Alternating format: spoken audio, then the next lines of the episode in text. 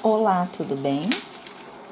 Eu sou Elidiane Viana, tenho 35 anos e atuo como monitora cultural de pintura e de empreendedorismo na rede municipal de Lençóis Paulista.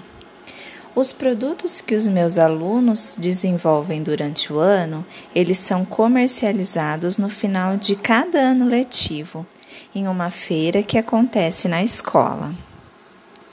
Hoje eu vou dividir com vocês uma atividade que eu desenvolvo com os meus alunos dos terceiros e dos quartos anos. O tema da atividade é Artesanato Sustentável do lixo ao luxo. Neste tema, nós vamos abordar o belo em transformação. O objetivo da atividade é que o aluno seja capaz de identificar potencial em transformação em materiais que seriam descartados, criar um objeto que seja belo e útil e que o aluno consiga valorizar a expressão artística do colega. Vamos ao desenvolvimento da nossa atividade. No início da aula, apresente a ideia da arte na lata de leite Mostre algumas ideias feitas com a lata. Para isso, você vai precisar se preparar. Pinte latas e deixe no cantinho da sala. Aborde a importância de dar uma nova utilidade ao material que seria descartado, no caso, a lata de leite. Em seguida, desafie os alunos a criar o seu próprio produto. Oriente os alunos a expressar na atividade proposta as suas preferências, como cor preferida, formas, desenhos. Mostre uma figura bem pequena e simule a colagem na lata grande, para que ela perceba a importância da proporção.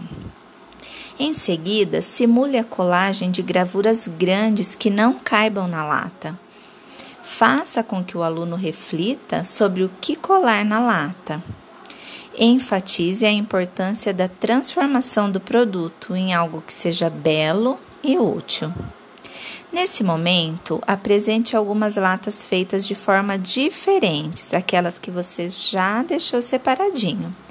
E aí comece a questionar sobre a preferência de cada aluno. Mostre o quanto a preferência é particular. Em seguida, abra uma discussão para ouvir o que o aluno entende por belo. Contribua com esse diálogo e aproveite para informar que o produto será vendido na feira de empreendedorismo, portanto, terá que ser atrativo para o cliente. Deixe um tempo para o processo criativo, onde o aluno possa planejar o seu produto. Separe um local na sua sala de aula onde o aluno tenha acesso e deixe materiais para que o aluno possa enriquecer o seu produto.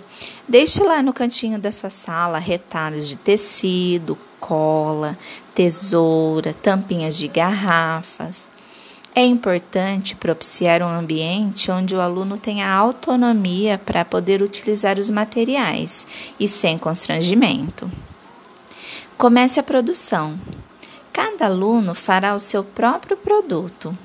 Relembre sobre a importância desse produto ser útil e belo, lembrando sempre da relatividade do belo.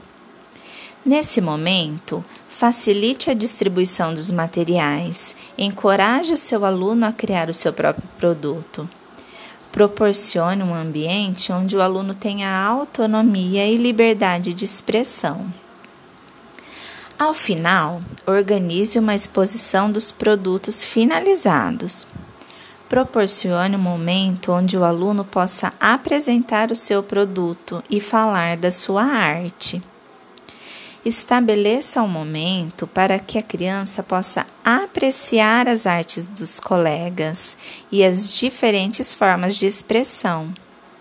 O aluno, nesse momento, precisa valorizar as diferenças, portanto, faça isso com ele. Finalize com uma conversa reflexiva e boa aula!